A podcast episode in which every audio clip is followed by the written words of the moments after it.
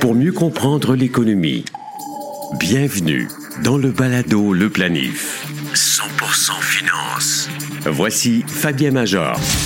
Bonjour et bienvenue au premier podcast traitant de la saine planification de ses finances personnelles et d'affaires au Canada. Cette édition variée va d'abord présenter l'histoire d'une société dominante de l'économie québécoise, soit le groupe Québecor, fondé par Pierre Pellado, le père de Pierre Carl. Si vous souhaitez ajouter du carburant à vos REER et CELI cette année, il faut sans doute songer à y inclure des actions ou fonds de petite et moyenne capitalisation boursière. Je vous explique pourquoi et je vous nomme certains produits plus intéressants que d'autres. Notre invité, Fred Demers, n'est pas du tout du même avis que le prévisionniste d'apocalypse économique, François Trahan. Le directeur de la stratégie de répartition d'actifs des portefeuilles multi-actifs de BMO Gestion mondiale d'actifs estime fort probable qu'on puisse observer une annulation de la récession et qu'on ne subisse qu'un ralentissement économique en 2023 pour ensuite sentir une pleine relance de l'économie en 2024 et 2025. Le balado Le Planif débute à l'instant.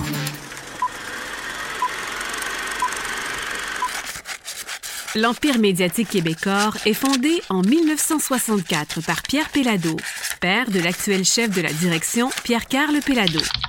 C'est un concours de circonstances qui amène Pellado père dans le monde de l'édition. En 1950, Raymond Chopin, qui devient plus tard l'épouse de Pellado, informe son ami que l'hebdomadaire du quartier, le Journal de Rosemont, est en difficulté financière. Intéressé à se lancer en affaires, Pierre Pellado emprunte à sa mère Elmire la somme de 1500 dollars, soit l'équivalent de 17 000 dollars en 2021. Pour relancer les affaires, il lance le concours de beauté Miss Rosemont et c'est le succès immédiat. 14 ans plus tard, profitant d'une grève au journal La Presse, Pierre Pellado lance en une fin de semaine le quotidien Le Journal de Montréal. Le triomphe est retentissant, mais de courte durée.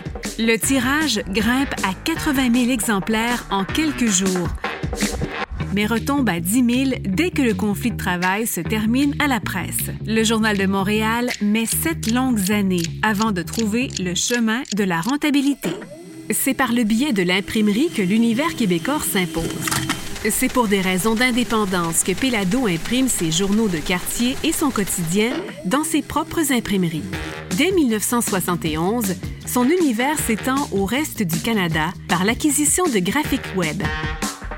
Dans les années 1980 et 1990, Québecor devient un imprimeur de calibre mondial avec des acquisitions aux États-Unis, en Europe et même en Inde.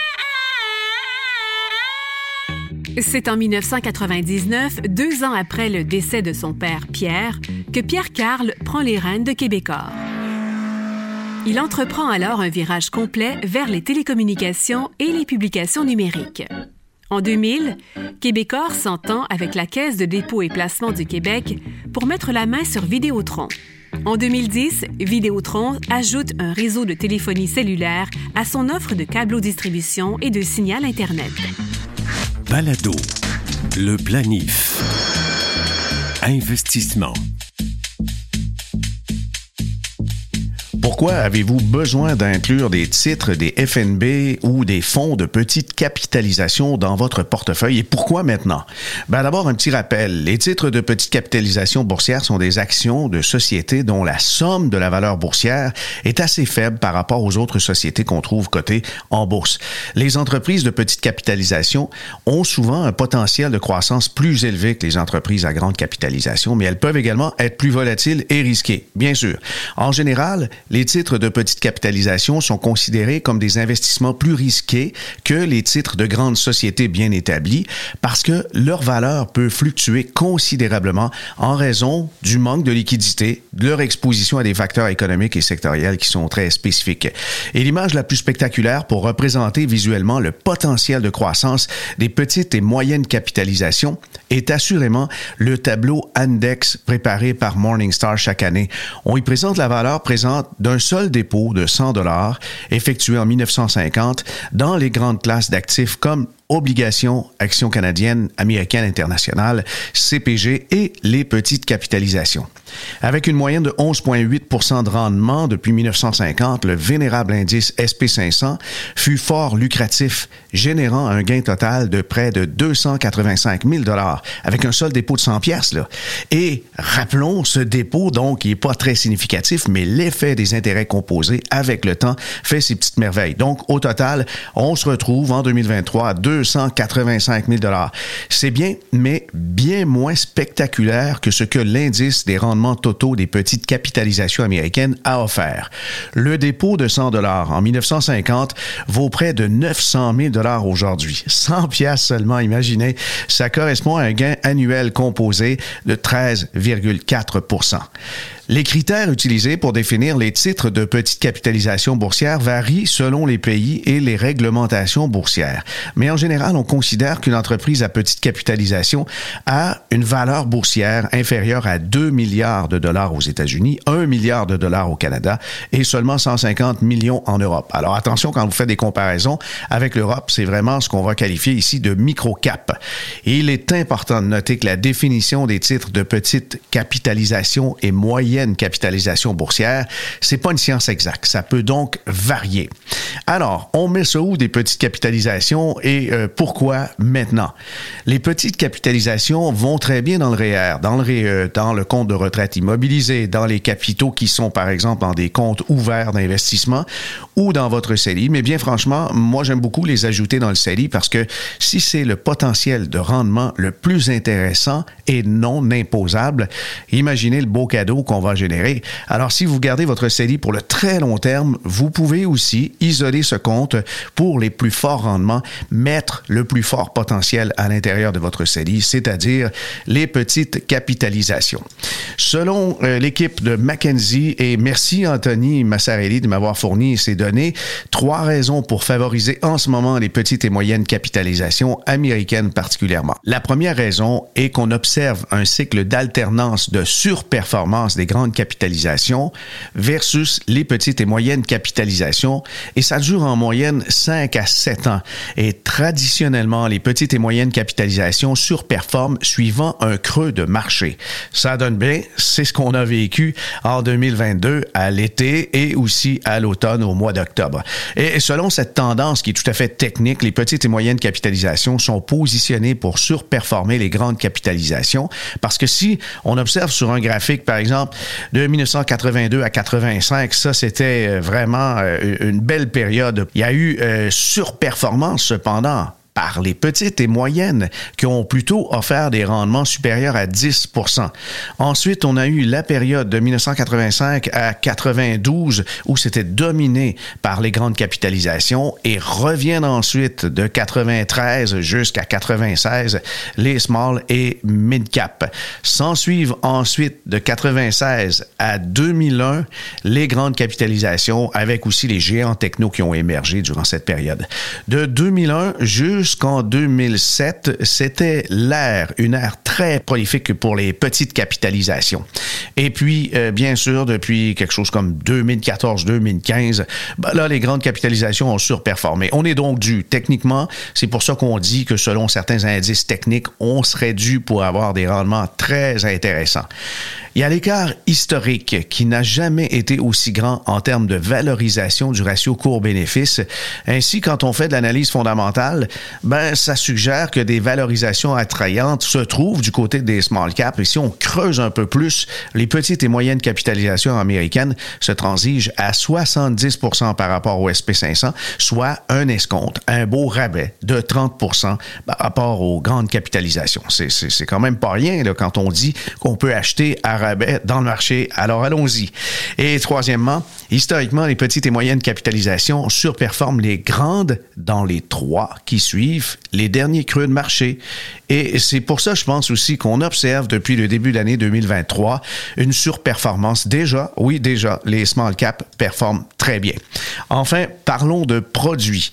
Plusieurs gestionnaires se démarquent et parviennent à battre l'indice de manière convaincante. Ça, c'est particulier parce que dans les small caps, on va dire, on va juste acheter l'indice. Mais non, regardez aussi les gestionnaires.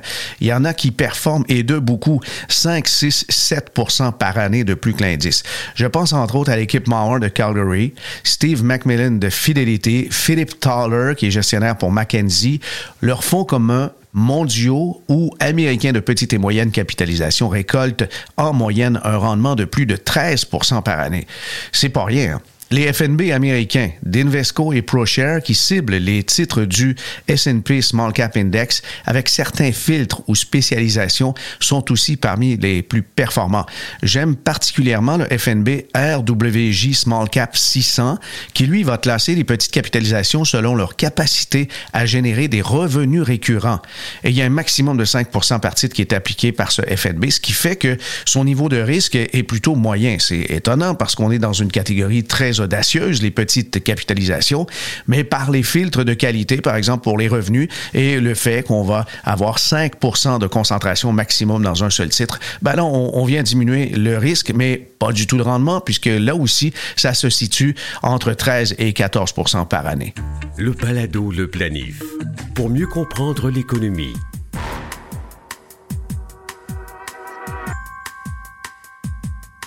Fred Demers de BMO, Gestion mondiale d'actifs, est avec nous et nous allons parler du contexte géopolitique et bien sûr aussi la macroéconomie. Avec lui, c'est toujours un sujet passionnant. Et d'abord, janvier, février. Janvier, fort mois, fort rebond, on pourrait dire, des marchés en général. Et février, so-so, mi-teinte. Et euh, le mois de mars, ben là, il, est peu entamé. Mais euh, jusqu'à maintenant, euh, Fred, qu'est-ce qu'on pourrait dire du, du contexte dans lequel évoluent nos marchés financiers? Euh, on voit une inflation peut-être un peu plus durable aux États-Unis, en Europe, donc ça veut dire des taux d'intérêt peut-être un peu plus hauts et aussi qui restent un peu plus hauts pour longtemps. Euh, mais c'est dans un contexte où c'est pas une inflation qui vient des matières premières comme l'énergie, par exemple, comme on avait eu euh, à ce temps-ci l'année passée autour de l'invasion de l'Ukraine. C'est vraiment une inflation. Et ça, c'est pas nécessairement mauvais pour les actions. Euh, c'est pas bon d'avoir des taux d'intérêt qui, qui, seraient beaucoup plus hauts que ce qu'on a présentement. mais ce qu'on voit, c'est que les entreprises sont en position encore de charger des bons prix sans avoir un impact négatif sur la, sur la demande. Et ça, c'est pour ça, je pense qu'on voit une performance boursière euh, qui surprend euh, positivement cette année, contrairement à l'année passée. Et euh, je pense qu'on n'a pas fini d'être surpris de voir la récession être peut-être pas annulée, mais certainement retardée. Ah oui, recadrée de quelle manière? Retardée dans le sens où les gens l'année passée, on se disait ben, peut-être la récession va venir en fin de 2023. 2022. Euh, euh, après ça, ça a été ah, c'est pas fin 2022, ça va être début, début 2023. Et maintenant, il y a certains qui commencent à parler d'une récession pour 2024. Euh, donc, le, jeu de, de, de, de, prévoir la fameuse récession continue. C'est un contexte inhabituel où on n'a jamais vu une récession autant anticipée. Elle s'est pas encore pointé le nez, mais tout le monde l'attend depuis un bon moment. donc, ça, c'est, ça reste quand même particulier. moi, je pense que on a un ralentissement économique euh, qui, est en place, mais pas nécessairement la récession. Le marché de l'emploi est certainement un bon indicateur, euh, pas un indicateur avancé, mais est un indicateur toujours euh, qu'on appelle coïncident. Hein. Sans perte d'emploi, on ne peut pas parler d'une récession et on n'en a certainement pas vu aucune évidence de ralentissement de l'embauche, autant au Canada qu'aux États-Unis. Oui, ben c'était ça ma question, justement. L'embauche et, toute la situation de l'emploi, ça fait une espèce de tampon, on dirait, pour affecter négativement au niveau souffrance du consommateur, du citoyen en général, c'est ralentissement d'économie, puis il y a toujours des revenus, il y a toujours de l'emploi, ben ça compense, il me semble. Absolument. Et puis, ce qui va surprendre cette année, c'était un de nos grands thèmes pour l'année 2023, c'est que euh, très bientôt, on va voir euh, ce qu'on appelle les hausses de salaire réelles. Euh, l'année passée, pour l'ensemble de l'année, les gens ont eu des augmentations de salaire, mais bien en delà, en deçà des, de la cadence de l'inflation. Donc, on avait une perte de pouvoir d'achat. Par contre, dans les prochains mois, on va voir l'inflation diminuer légèrement et les hausses de salaire risquent d'être en moyenne plus élevées que l'inflation. Donc, on va commencer à rebâtir du pouvoir d'achat et ça, ça va redonner un peu d'élan, je pense, aux dépenses des ménages. Euh, ça reste un contexte difficile. Euh, pour plusieurs, les hausses des, euh, des coûts hypothécaires frappent dans le budget durement. mais quand même, dans l'ensemble, on risque d'être surpris, encore une fois, par des dépenses plus soutenues que, que ce qu'on escomptait il y a quelques mois à peine déjà. Tu parles de dépenses, ce serait à peu près 68 du poids du consommateur dans l'économie américaine. Ça pèse tellement que certains, dont nommons-le, le, stratège et économiste François Trahan, consultant, euh, il va très fort avec le fait que le consommateur pourrait stopper net ses achats, les effets aussi des salaires qui pourraient peser plus fort qu'on le pense pour nous mener à une situation que lui appelle apocalypse économique. Est-ce que cette thèse-là est bien partagée dans la communauté économique? Je pense qu'il y a des nuances importantes. Beaucoup de gens craignent l'effet des hausses de taux euh, qui est assez spectaculaire. Euh, mais en même temps, pour moi, un thème qui est important depuis bien avant même la pandémie, c'est les pénuries de main-d'œuvre. Euh, on le voyait près de chez nous au Québec avant la pandémie, mais ça s'est amplifié. les départs à la retraite, on est essentiellement les États-Unis, le Canada, on est quand même des, des pays avec une population vieillissante. donc, ça, ça soutient le marché de l'emploi. Contrairement à d'autres périodes, les années 70, 80, on avait, quand on avait un cycle économique, mais ben, on avait une population qui était très jeune. Euh, donc, on voulait la garder, la garder au travail. Maintenant, on a une population qui veut prendre sa retraite. Euh, donc, on a de la difficulté à remplacer. Donc, ça, c'est un effet particulier euh, du cycle actuel qui, à mon avis, va beaucoup atténuer le, choc macroéconomique qu'on vit, étant donné à cause, des taux d'intérêt qui augmentent. pour une grande partie de la population, la hausse des taux d'intérêt n'est pas une, mauvaise nouvelle. Hein, pour les, les rentiers en revenu fixe. Euh, les fonds de pension, c'est une occasion de, de, de, de, reprendre un peu plus de positionnement en revenu fixe, diminuer le risque d'un portefeuille, tout en ayant un rendement euh, assez intéressant. On a presque du quoi du 4-5% euh, dans des produits très, très sécuritaires maintenant. c'est du jamais vu en une quinzaine d'années. Donc, c'est pas, pas mauvais pour tout le monde, la hausse de taux d'intérêt. Non, en effet, c'est pas mauvais, mais de là à, se transformer en situation chaotique, comme peut le soulever Trahan, euh, cette thèse, euh, ses racines comme telles, est-ce que tu, tu trouves que dans euh, en général, dans les grandes analyses qu'on trouve, que ce soit avec des, des, firmes de gestion d'actifs comme BMO ou autres, on, on en vient à avoir autant de pessimisme? Je pense que c'est des scénarios qu'on appelle de risque euh, improbables, hein, pas, pas impossible, mais improbables. Et Black Swan. à mon avis, oui, et puis euh, ça prend toujours un, événement un peu qu'on n'a jamais vu venir. Euh, tout le monde parle des taux d'intérêt comme étant un risque, euh, mais souvent c'est un, maillon de la chaîne qui, craque qu'on n'avait pas vu venir. souvent on a eu peur pour le marché, le, système financier mondial, comme on avait eu en 2008. Cette fois-ci, c'est difficile d'imaginer la même chose. Le, degré de levier financier dans les grandes institutions financières mondiales est plus ce qu'il était à cause de la réglementation, à cause qu'on a appris justement à cause de la grande crise de 2008. Euh, donc, c'est difficile d'imaginer la même chose. Euh, quelque chose qui ferait mal, c'est une reprise ou un élargissement des, conflits géopolitiques. Ça, je pense, ça pourrait être un facteur, mais qui n'aurait rien à voir avec la politique monétaire de la Fed. Hein, ceci dit, c'est important. Euh, c'est un peu là notre sensibilité, je pense, mondiale, l'intégration mondiale des économies. la Russie a changé un peu la donne. Hein, on est obligé de se replier un peu sur nous-mêmes. mais c'est encore une fois, ça n'a rien Fed. Donc, j'ai un peu de difficulté à, mettre une grosse probabilité sur un scénario d'apocalypse euh, dans le contexte actuel. Je pense qu'on, moi, je serais pas surpris qu'on cancelle la récession et qu'on ait seulement un ralentissement économique et qu'on ait une relance euh, pleine de l'économie en 2024-2025. Oh, canceller la récession, c'est un bon thème, très bon thème. Mais dans une situation comme ça, vous êtes quand même dans la gestion des risques. Vous devez placer les éléments du portefeuille en fonction du risque euh, actuel, mais quand même en regardant loin, au moins, je sais pas, 3, 4, 5 ans, 10 ans en avant.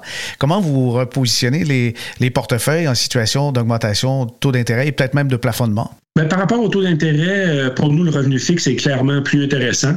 Euh, c'est pas nécessairement un début d'année qui est facile, mais euh, encore une fois, quand on regarde sur une période de 12, 24 mois, euh, c'est extrêmement intéressant de, de, de, redéployer du capital en, revenu fixe. mais en même temps, le risque de récession, même si on pense que l'économie va mieux performer, je disais souvent l'année passée, avoir raison au point de vue macroéconomique, c'était pas aussi important qu'avoir la bonne lecture, comment le marché allait traiter ça en quelqu'un que l'année passée disait ben, il n'y aura pas de récession.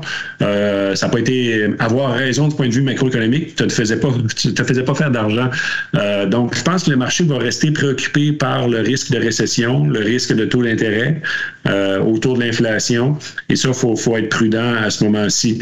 je pense que les opportunités en, en action, en marché boursier, boursier vont euh, aller en s'améliorant à mesure que justement l'incertitude autour de l'inflation va diminuer et qu'on va avoir un meilleur sentiment sur euh, la durabilité, euh, la résilience de l'économie américaine notamment. On voit l'économie européenne beaucoup plus résiliente. Hein. On avait peur que ce soit l'apocalypse là-bas l'hiver dernier. donc maintenant, c'est un peu plus autour de l'économie américaine qu'il faut vérifier tout ça.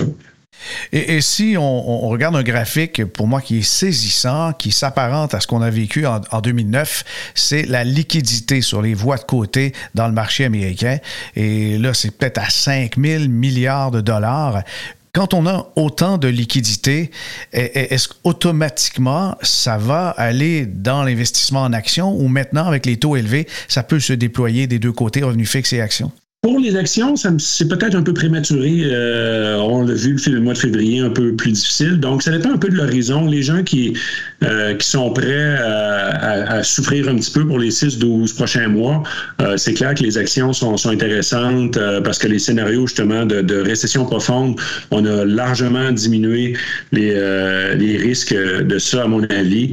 on voit même des indicateurs avancés de l'économie américaine qui suggèrent qu'on a atteint un creux en termes de, cycle économique. Euh, ça reste à voir, mais le marché immobilier notamment, euh, ça fait presque un an de, baisse qu'on voit. C'est quand même un bon cycle. Hein. On n'a pas eu la récession pour l'économie dans son ensemble, mais on a certainement eu une récession dans le marché immobilier au Canada et aux États-Unis euh, depuis maintenant une douzaine de mois, sinon plus. donc ça, c'est quand même rassurant. Maintenant, encore une fois, c'est vraiment la fameuse question de l'inflation. Euh, à, quelle vitesse elle va se replier. Euh, et même si on a une conviction profonde que l'inflation va revenir à, des niveaux beaucoup plus euh, modérés dans les 12 prochains mois, le marché reste, lui, préoccupé par ça. Donc, c'est ça qu'il faut naviguer à ce moment-ci, c'est l'incertitude autour de ça. Et puis les marchés américains, ce qui demeure quand même assez euh, attractif en termes de, valorisation, quelqu'un qui dit, bon, ben moi, j'ai un horizon quand même à très, très long terme et, j'y vais dans les actions américaines, est-ce que ça demeure aussi euh, intéressant euh, que dans le passé? Oui, parce que souvent des gens vont dire, ben, par rapport à la moyenne de long terme, les, ratios de valorisation, comme le ratio court-bénéfice, est, élevé. par contre, faut, la moyenne de long terme, à mon avis, est pas, pas très utile, surtout des années 70. Euh, donc, faut, quand on regarde un peu plus une période un peu plus récente, disons les 20 dernières années, c'est quand même un, horizon assez long pour euh, plusieurs d'entre nous. Euh, là, je pense que c'est plus raisonnable. L'idée qu'on pourrait retourner, parce que des fois, on va entendre des gens qui dans leur scénario d'apocalypse, ils vont parler de, ratio court-bénéfice à, un chiffre hein, inférieur à 10. c'est dans, les grands moments de panique qu'on a, vu ça. Et puis, je pense que même en 2020, dans, le creux de la tempête de COVID, on a même pas flirté euh, avec ça. Euh, on n'a pas assez proche, on l'a pas eu. Euh, donc, c'est des scénarios, encore une fois, impossible, mais improbable. Euh, donc, ça reste quand même. Euh, souvent, je dis faut, faut, faut vraiment se pencher contre le vent. Euh, et les vents, les vents contraires, souvent dans les actions, le marché des actions est souvent là. Quand on pense à la décennie 2010 à 2020, ça n'a pas été un marché boursier qui a eu beaucoup d'amour. On a souvent entendu les gens se plaindre du scénario, du contexte macroéconomique imparfait, avec beaucoup d'indésirables. Hein. La dette publique augmentait à cette époque-là, les taux d'intérêt étaient faibles. On avait la l'assouplissement monétaire des banques centrales. Euh, c'est ce qui a donné euh, lieu à ce qu'on appelait le, rallye le plus détesté euh, dans le marché boursier. Puis je pense qu'on répète un peu les mêmes erreurs de chercher un scénario macroéconomique cristallin, parfait, sans, sans reproche. et puis ça, ça arrivera pas malheureusement. Donc on va, on va, on risque de faire face à un marché qui est, peu aimé, mais qui continue de son, son petit chemin. Bon, oui, notre petit chemin, on a besoin de le faire, mais on est tellement bousculé depuis trois ans. Et bien sûr, le géopolitique nous pèse lourd. Et d'un côté, il y a des nouvelles qui semble attrayante provenant de Chine et les tensions de la Chine avec Taïwan, puis avec les, Américains qui en rajoutent une couche, que ce soit des ententes avec Taïwan Semiconducteur et, et, même on va fournir de la logistique au niveau militaire à Taïwan, mais, mais au niveau juste économique, là, la Chine semble se sortir de son pétrin des deux, trois dernières années. Absolument. C'est euh, vraiment le pays qui se distingue le plus euh, pour 2023 où au lieu d'avoir une décélération de de la, croissance économique ou même d'avoir le risque de récession, c'est un pays qui est en réaccélération. Euh, donc ça, c'est une des raisons aussi quand on pense au scénario d'apocalypse, il faut que ça soit généralisé. Euh, et présentement, la Chine est vraiment euh, à l'opposé de ce qui se passe dans les pays développés. Donc on, on a vraiment un bon coussin de ce côté-là. Est-ce que ça va être la, la, grande période du, d'un rallye boursier chinois? Ça, ça, reste à voir. Mais d'un point de vue macroéconomique, c'est certainement un grand coussin pour l'économie mondiale. Euh, et, ça, c'est, je pense que c'est sous-estimé un petit peu dans les scénarios. Souvent, on est concentré sur l'économie américaine. Oui, elle a des défis. mais quand on parle de récession mondiale, comme en 2008, c'est vraiment synchronisé dans toutes les grandes économies, incluant la Chine à l'époque. Et c'est pas du tout la situation qui est à l'horizon, euh, même quand on pense à 2024, on va encore avoir un élan de reprise euh, pour l'économie chinoise euh, parce que la pandémie commence juste à s'en sortir d'un point de vue économique. Et, si on rêve un peu, on a parlé tantôt brièvement de Black Swan qui pourrait mener à une situation dramatique, mais des Black Swans, c'est pas toujours négatif. Il y a des éléments perturbateurs qui pourraient changer le contexte de manière positive. Et, quels pourraient être quelques-uns de, ces éléments surprises qui pourraient apporter euh, un élan plus positif euh, dans, les marchés en général? Ben, une façon simple de, penser à qu'est-ce qui influence les investisseurs dans leurs décisions d'investissement de court terme, c'est euh, les surprises. Euh, et les surprises sont déterminées en fonction des attentes. Et euh, les attentes restent très, très négatives. Le discours autour de l'économie, autour des, des, des, perspectives boursières est extrêmement négatif pour, euh, pour l'ensemble. Donc, euh, la barre est basse pour avoir des surprises positives. Euh, c'est quelque chose que, que, que, moi, je surveille beaucoup. C'était mon opinion que quelque part, à la fin de l'été, au début de l'automne, on commençait à exagérer un petit peu les, les craintes macroéconomiques. et c'est ce qu'on a vu. On a vu une performance boursière qui en a surpris plusieurs, malgré qu'on parle encore une fois de ralentissement économique. C'est parce qu'on a éliminé le fameux risque d'une grosse récession, l'apocalypse, justement, a été euh, euh, pas, pas éliminé entièrement, mais certainement les probabilités de ça ont été hautement réduites euh, parce qu'on n'a pas vu justement les, signes d'un ralentissement de l'économie américaine malgré un resserrement de politique monétaire important. Euh, donc ça, c'est important. La, cadence macroéconomique est pas toujours aussi importante que comment les attentes sont, sont, euh, sont calibrées. Ça devient inquiétant quand tout le monde a des attentes très, très roses, très, très positives. Mais le contraire est vrai quand tout le monde est négatif. C'est beaucoup plus facile d'avoir des surprises positives et d'avoir une performance euh, boursière et aussi dans le revenu fixe euh, en obligation d'avoir des performances positives parce que tout le monde est, euh, est tellement négatif et prêt pour les mauvaises nouvelles je pense qu'on n'a pas fini de voir un cycle euh, comme celui-là au cours des prochains mois.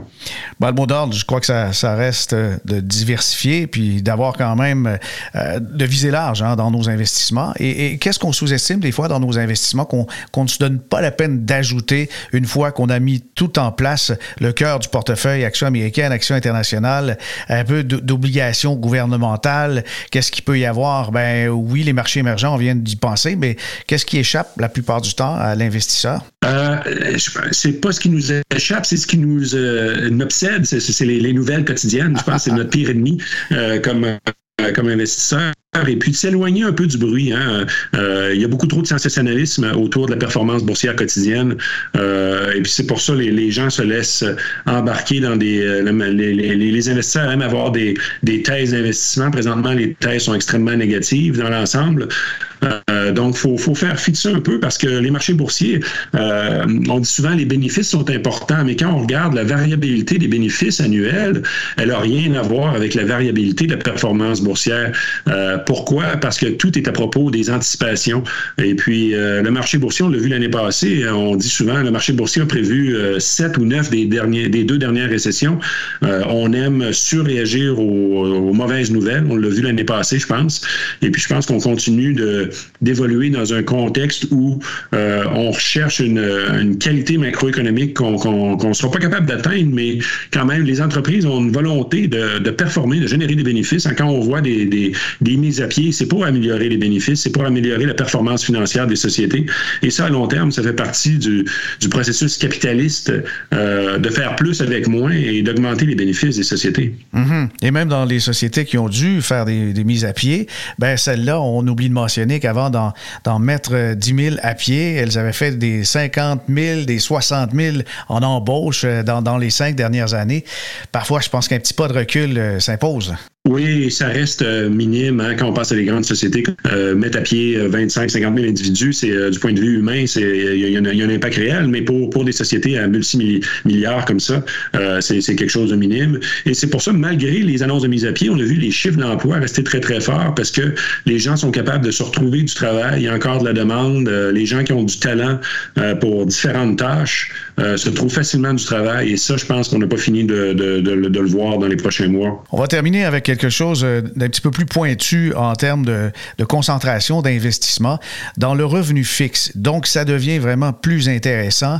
L'univers des revenus fixes, j'aimerais, Fred, que tu me détailles un petit peu plus qu'est-ce qu'il contient, parce que ce n'est pas que des obligations d'État et des obligations euh, corporatives qu'on trouve. Il, y a davantage, c'est plus complexe. Oui, le, ce qu'on appelle le crédit corporatif euh, et joue un gros rôle. Euh, les obligations provinciales aussi, notamment au Canada, c'est important dans nos portefeuilles. Euh, ça on augmente un petit peu le risque, mais les provinces, hein, le risque de défaut est pas, est pas énorme. On, on, voit des sociétés faire défaut, mais c'est pas des grands, des grands pans d'économie. Donc, c'est du risque intéressant pour les investisseurs. Par contre, c'est ainsi ce qu'on voit, c'est les écarts entre une obligation fédérale versus les, les, titres à crédit sont quand même assez réduits. Donc, c'est plus un pensez-y bien versus d'autres moments dans, dans les cycles. On a vu des écarts un peu plus importants. Euh, mais ceci dit, les, euh, les rendements euh, qu'on obtient en obligations euh, corporatives sont quand même intéressants, euh, surtout si on est d'avis que le cycle économique va être beaucoup plus facile qu'un scénario d'apocalypse, justement.